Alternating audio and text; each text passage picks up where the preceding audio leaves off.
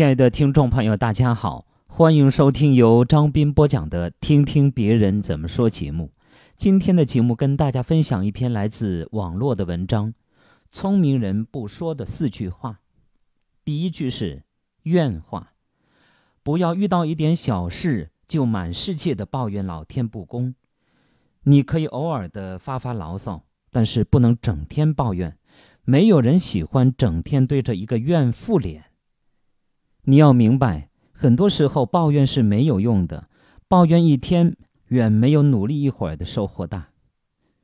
说怨话不如多笑笑。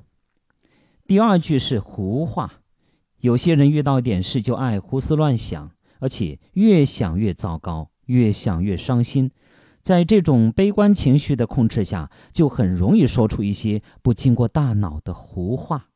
这些话对你来说也许只是发泄，事后你甚至根本不记得你说过什么了。但是对听者来讲，则会产生极大的影响。长久下来，谁还敢和你亲近呢？所以，遇事最好的解决方法是赶快找到问题所在，然后解决问题。说胡话不如多检讨。第三句话，闲话。嫉妒是很多人的臭毛病。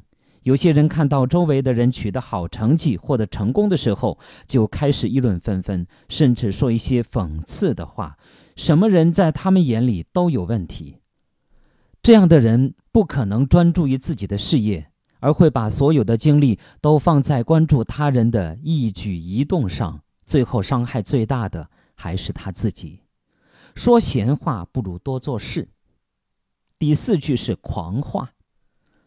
很多人都很容易在成功中迷失自己，掌声、鲜花、恭维。